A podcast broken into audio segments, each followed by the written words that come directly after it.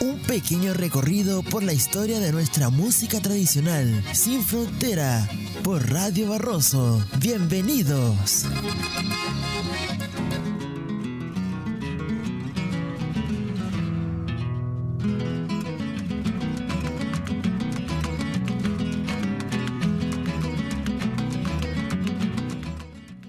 Hola amigos, ¿qué tal? Buenas tardes. Domingo 23 de mayo, cuando son las 18 horas con 35 minutos, damos comienzo a un programa más de Sin Fronteras. Esperamos en esta jornada ser de grata compañía para ustedes. eh, y aquí comienza Sin Fronteras.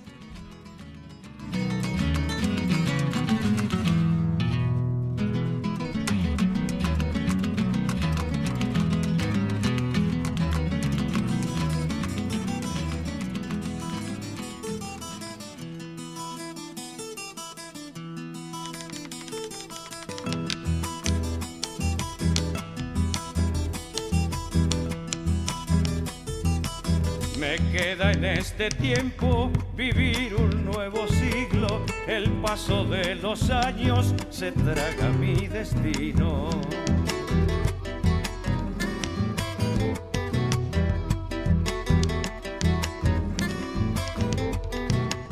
¿Quién estará ese día tocando sus campanas? Yo sembraré el silencio de truncas y de zambas.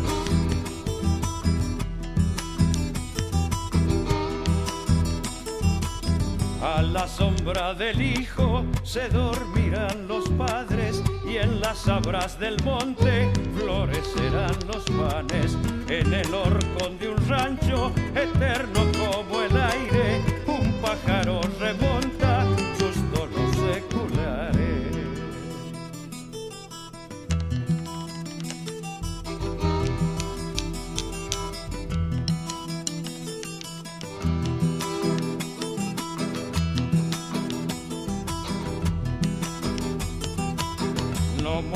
el sonido donde escribí tu nombre, por más que caigan lunas en la noche del hombre.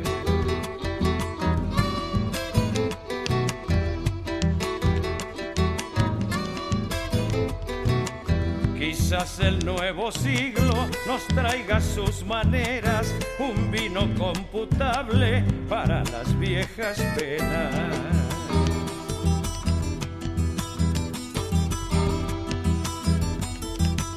¿Dónde estarán tus ojos? Tal vez en una estrella. Yo velaré tu ausencia cantando chacareras en el horcón de un rancho eterno como el aire. Un pájaro remonta sus tonos seculares.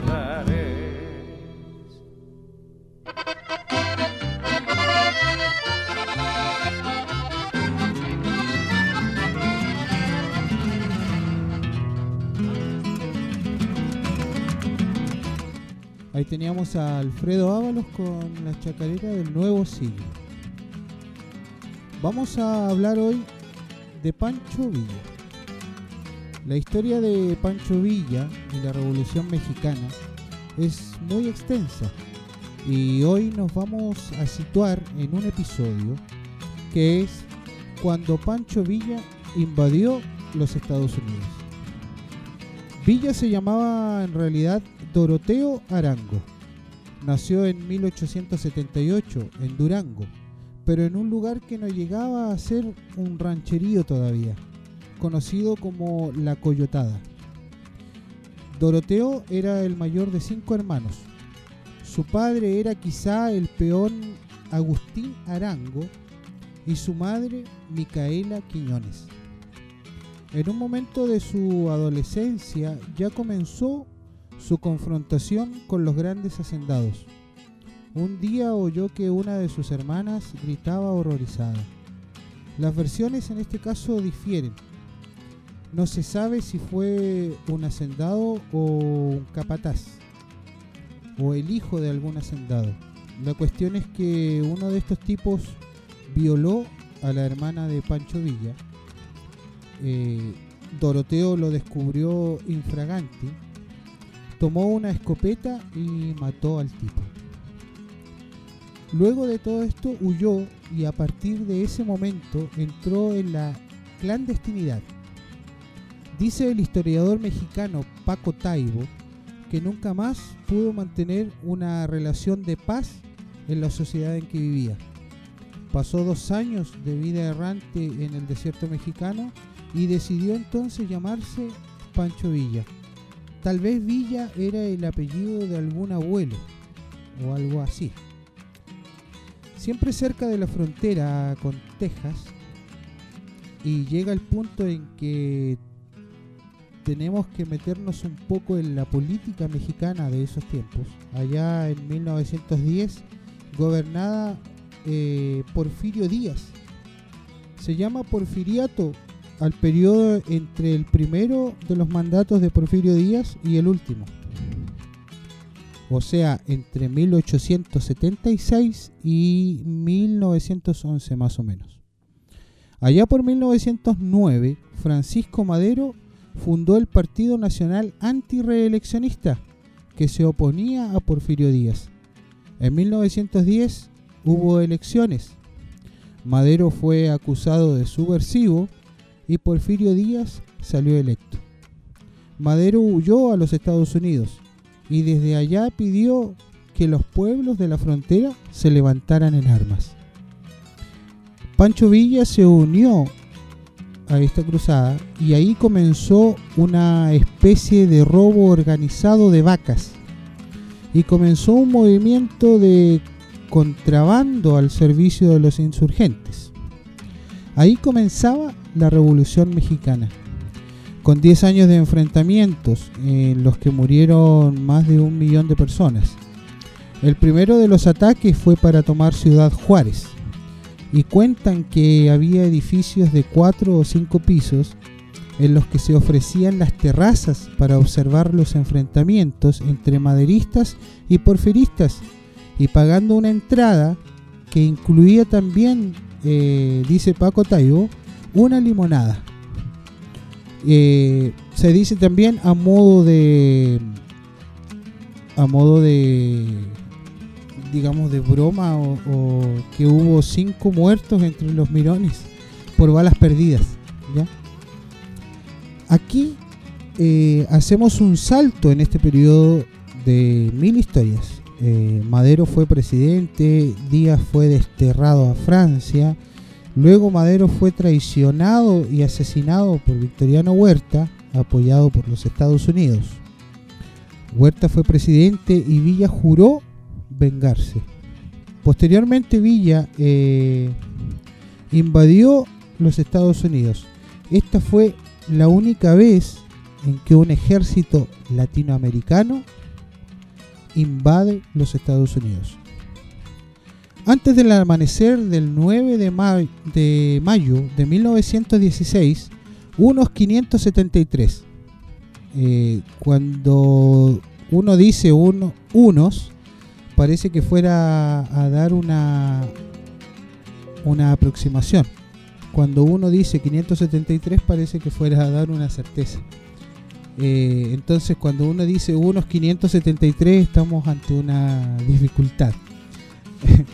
unos 573 villistas atacaron el pueblo de Columbus en los Estados Unidos. Y luego de todo esto, el ejército de los Estados Unidos persiguió a Pancho Villa desde febrero de 1916 hasta el 17 de febrero de 1917. 10.000 soldados eh, norteamericanos debían capturar a Villa para justiciarlo en los Estados Unidos. Nunca lo encontraron. Se había refugiado en una cueva en la sierra de Tarahumara. Eh, en esta operación el ejército de los Estados Unidos probó su más novedoso equipo militar, que sin saberlo un año más tarde iban a usar en la Primera Guerra Mundial. Entre estos materiales bélicos estaban ni más ni menos que los vehículos motorizados, automóviles, camiones, aviones y dirigibles, por primera vez en la historia. Un tiempo después, tras el retiro de las tropas de los Estados Unidos y tras la caída de Carranza, Victoriano Huerta le,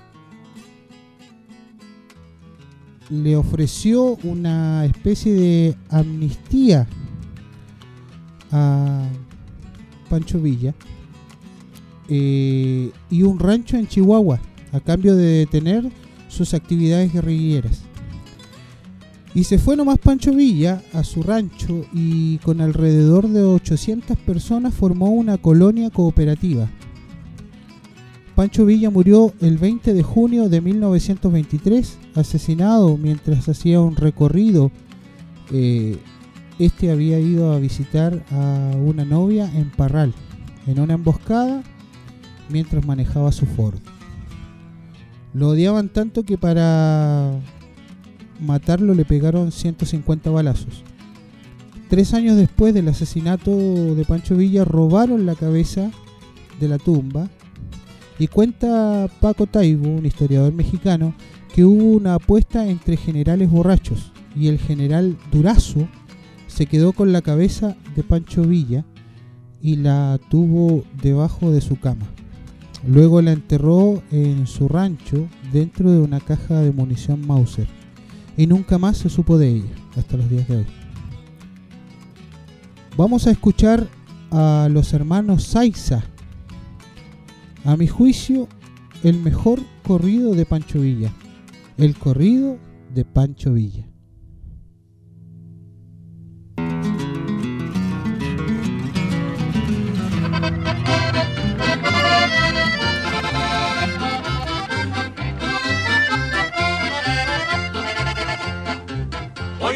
México, febrero 23. Los mando Wilson, seis mil americanos, tres mil caballos, 200 aeroplanos, buscando a Villa por todo el país. Y comenzaron a salir expediciones, los aeroplanos comenzaron a volar por y varias direcciones buscando a Villa, queriéndolo tronar. Francisco Villa por todos los caminos ponía una tumba diciendo aquí está ya el valiente, el valiente Pancho Villa, por eso nunca lo podían encontrar.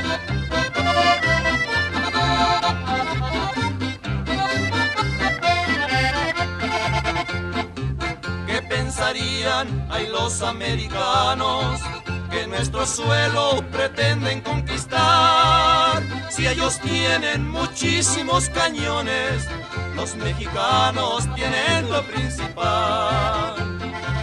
Los de a caballo no se podían sentar y los de a pie no podían caminar.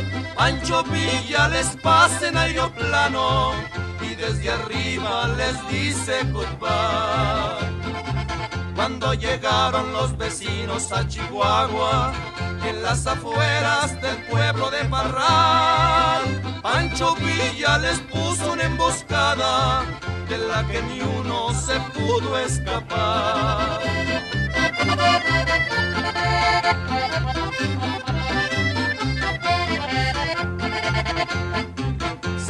llevaron al desierto de Chihuahua, los encerraron allá en el carrizal. A los vecinos les puso Pancho Villa la paliza más fenomenal. ¿Qué pensarían ay los americanos? Que combatir era un baile de carquís, con la cara cubierta de vergüenza se tuvieron que volver a su país.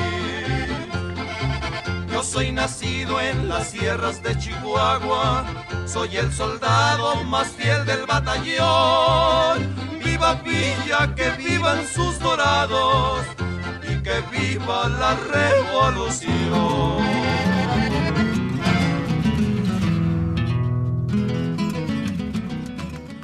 Ahí teníamos a los hermanos Saiza con este corrido de Pancho Villa, una grabación del año 60 si no me equivoco. los corridos mexicanos tienen mucha relación con Pancho Villa. Este corrido en especial, eh, bueno, se le llama corrido a la letra de las canciones. Y la música de estos llamados, podría decir mal llamados corridos mexicanos, es polka mexicana. Eh, los corridos mexicanos fueron muy usados en los tiempos de la revolución, sobre todo para realzar la figura de Pancho Villa. Entonces nacen corridos como Adelita, por ejemplo, eh, que hablaban de letras bélicas eh, que hacían resaltar la figura de Pancho Villa. O hay corridos, por ejemplo, como el corrido del caballo de Pancho Villa, que son letras eh, que se repartían por sectores, por bares, eh, muy parecido a la ideología que utilizaban los payadores antiguamente para eh, ir demostrando o ir informando lo que sucedía en los pagos, sobre todo en Argentina. ahí es donde se usa la letra con una música que es, eh, en este caso, eh, la décima o la milonga. Vamos a escuchar el conjunto Mate Amargo con una linda ranchera. Y continuamos con nuestro programa Sin Fronteras.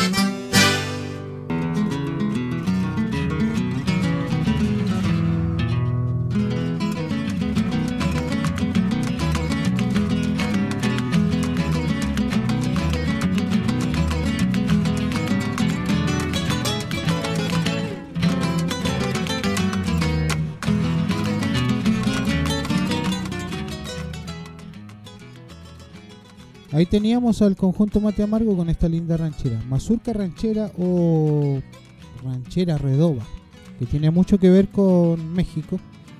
Así que sí, hay una mezcla ahí de, de corrientes, sí. Vamos a una pequeña pausa y ya regresamos con más Sin Fronteras por Radio Barroso.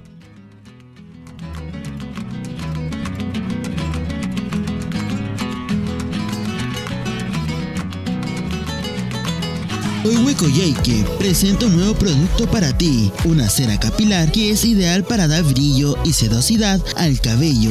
Además, tenemos pack de promoción, champú aroma frambuesa sin sal, más cera capilar a un precio increíble, a solo 10 mil pesos. Contáctanos en las redes sociales de coiweb.coyaique, en Facebook y en Instagram.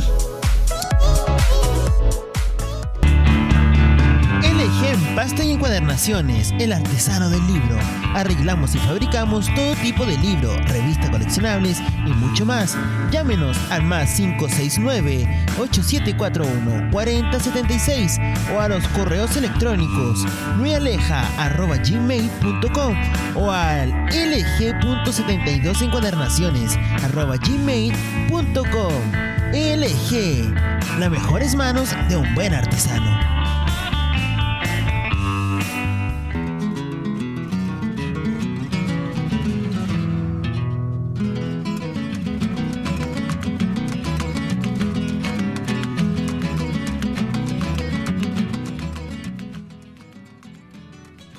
Y estamos de vueltas, amigos. Eh, vamos a hacer un alcance y mm, un pedido para nuestro amigo Carlos Mera, que nos estaba escuchando, eh, que nos preguntaba algo sobre Alfonso Serrano. Alfonso Serrano. Ah, mucha relación con la calle Alfonso Serrano. Y tenemos el siguiente dato para Alfonso Serrano Altonoga llegó a la provincia de Aysén en 1936.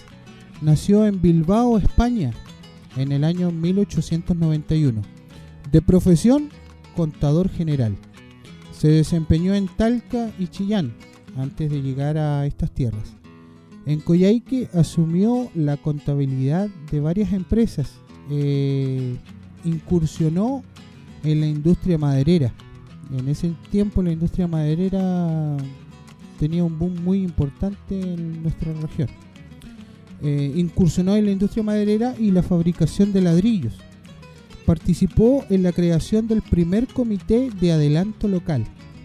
También participó en la creación de la fiesta del caballo chileno y fue el primer presidente del Rotary Club de Coyhaique. Alfonso Serrano falleció el 9 de mayo de 1946 en la ciudad de La Calera. Y en honor a él, eh, una calle en Coyhaique lleva su nombre. Vamos a escuchar, Felipe si me ayuda, Felipe González en los controles, nuestro amigo. Los Jarcas con El último amanecer.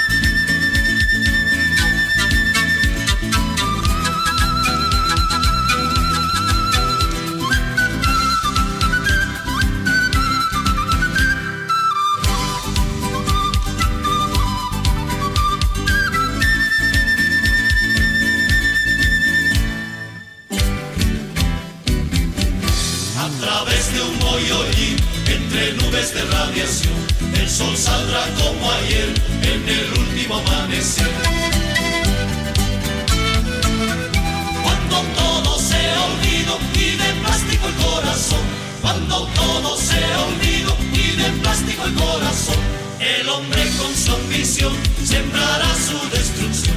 El hombre con su ambición sembrará su destrucción. Lluvia ácida, estéril.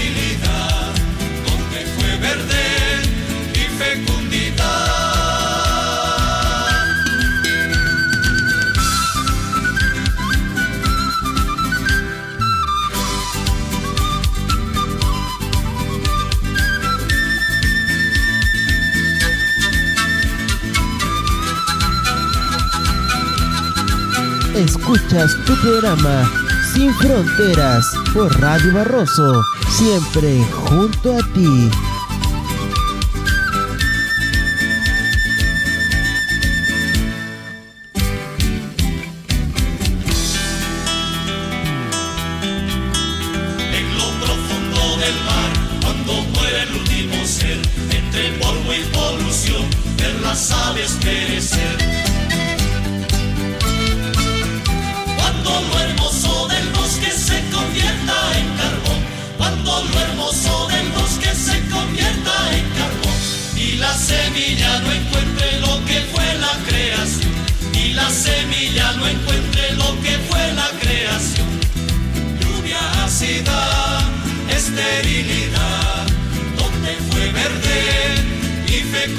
Bye.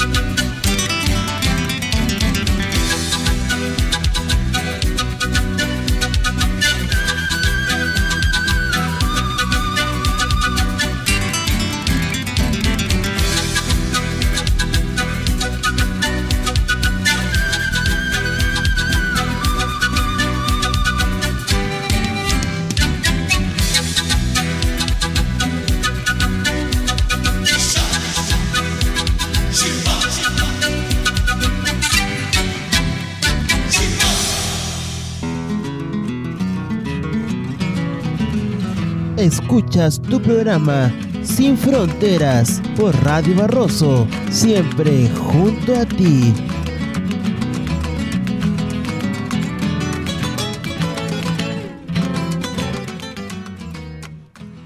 Ahí teníamos a los Jarcas, este grupo de Bolivia con esta danza Tobas que habla sobre el fin de los tiempos, producto de la contaminación y otras hierbas.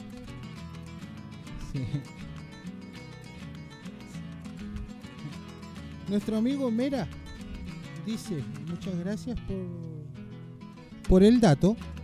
Y nos pregunta también sobre Oscar Martínez. Lo tenemos a Oscar Martínez acá también. Oscar Martínez Casou llegó muy joven al territorio de Aysén y a ejercer su profesión eh, de contador público y ejerció paralelamente la docencia en, en la naciente escuelita El Claro. Hoy se llama este colegio Alto del Macay. Junto a su esposa Brígida Tolosa Hidalgo.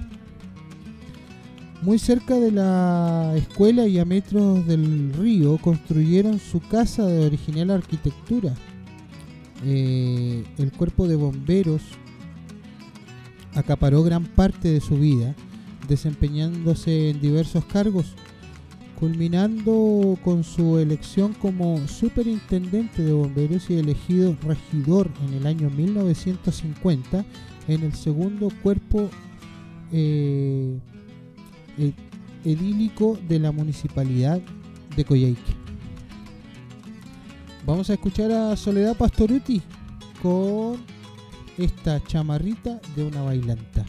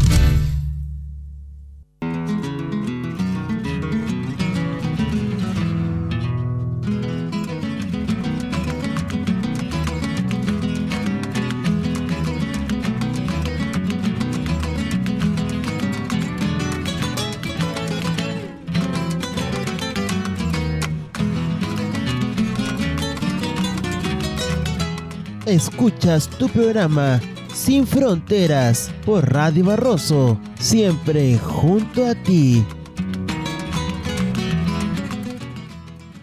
Ahí teníamos a Soledad Pastoretti con esta chamarrita de una bailanta. Eh, canción que le pertenece al desaparecido cantautor Alfredo Citarrosa del Uruguay fallecido el año 89 más o menos. Eh, un género musical muy alegre, eh, prominente y que guarda similitud con el tango. La chamarrita y el rasguido doble en Argentina era conocido como un tango mal tocado o un tango mal bailado. Es la versión del tango llevada al campo lo que pasa más o menos entre la ranchera y el vals. Esa similitud. Vamos a escuchar a Pico Frank con esta linda versión de una polca paraguaya llamada La Malvita.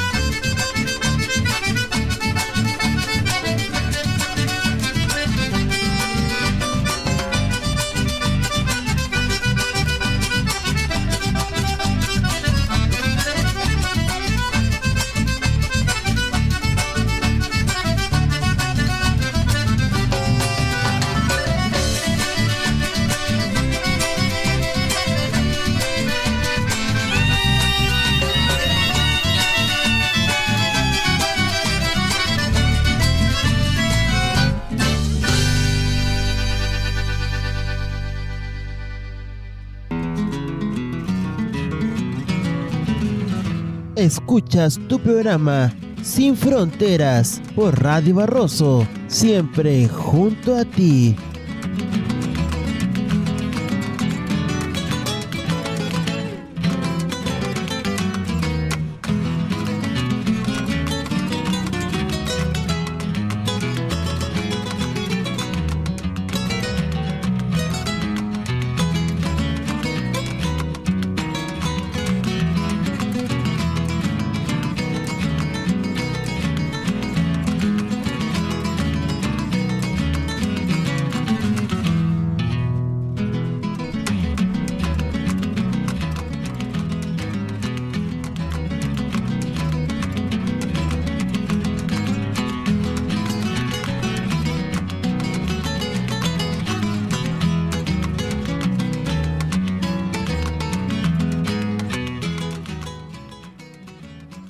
Bien, ahí teníamos a Pico Frank con esta linda versión de la Malvita. Ahora vamos a escuchar a Don Abel Soria con una milonga del año 1970 y fracción. Y se la vamos a dedicar a nuestro amigo César Barra, que nos debe estar escuchando. De Abel Soria, qué lindo es motocrosear.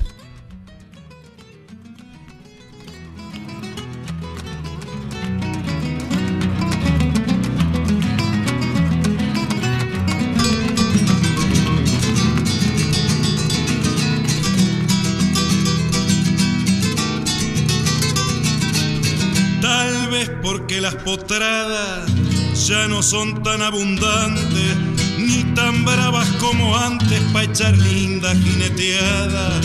Hoy estas son efectuadas el moto de gran tamaño que sin merecer el daño del talero y la llorona nunca se hacen redomonas y dan juego todo el año. Combina el raro deporte que llaman la motocross el arte de ser veloz y saltar como un resorte.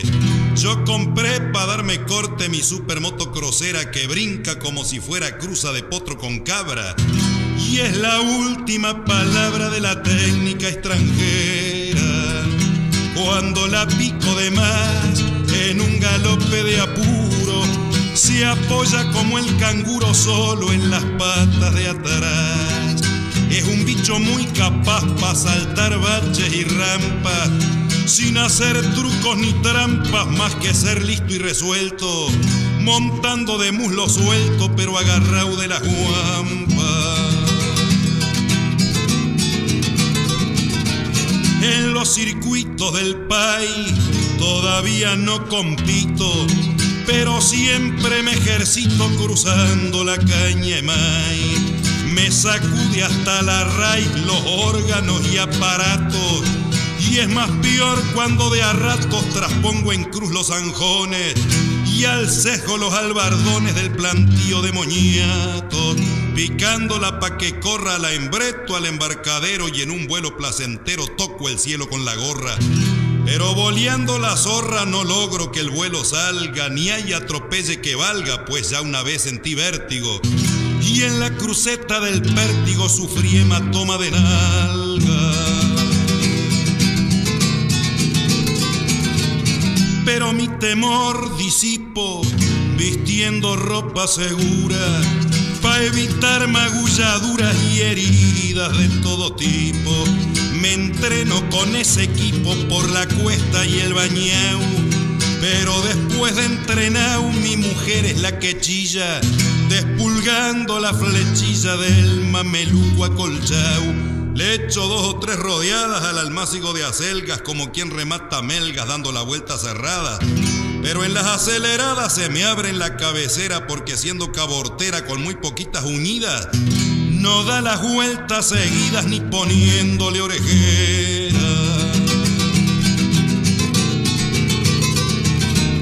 Antes de muy buena gana, Ramoncito mi cuñao apadrinaba montado en la yegua rabicana. Ya no, porque una mañana que me le escapé sin tregua, volví a minuto por legua como el mejor de los jockeys y casi convertí en ñoquis a mi cuñao y a la yegua. Con los nervios ya templados quise probar además montar mirando para atrás y con los ojos vendados. Cuando crucé los sembrados sintiendo en la nuca el viento, perdí en el mismo momento por idénticos motivos los reflejos, los estribos, la fe y el conocimiento. Me aconsejan que me olvide de tan arriesgado deporte, pero el porvenir es norte y el presente no se mide, porque aunque cuide o no cuide la máquina y el testuz, ya lo dispondrá Jesús, ya lo dirá Tata Dios. Si soy un crack de la cruz o hago crack y llego a cruz.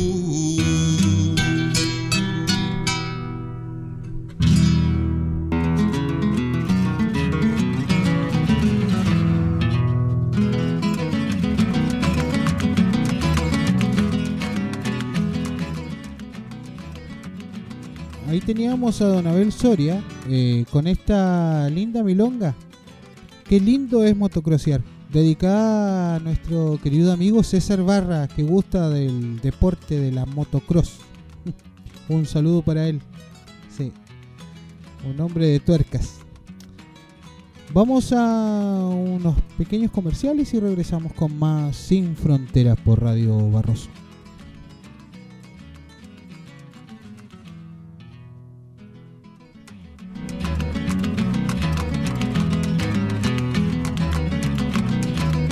Hoy Hueco Yaique presenta un nuevo producto para ti, una cera capilar que es ideal para dar brillo y sedosidad al cabello. Además, tenemos pack de promoción, champú aroma frambuesa sin sal, más cera capilar a un precio increíble, a solo 10 mil pesos. Contáctanos en las redes sociales de coiweb.coyaique, en Facebook y en Instagram.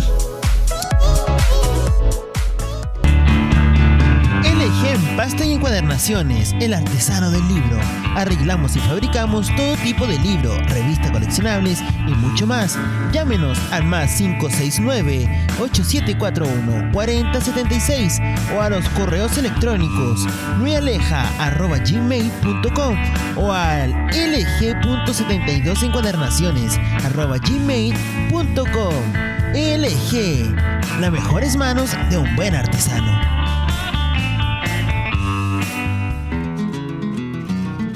Escuchas tu programa Sin Fronteras por Radio Barroso, siempre junto a ti.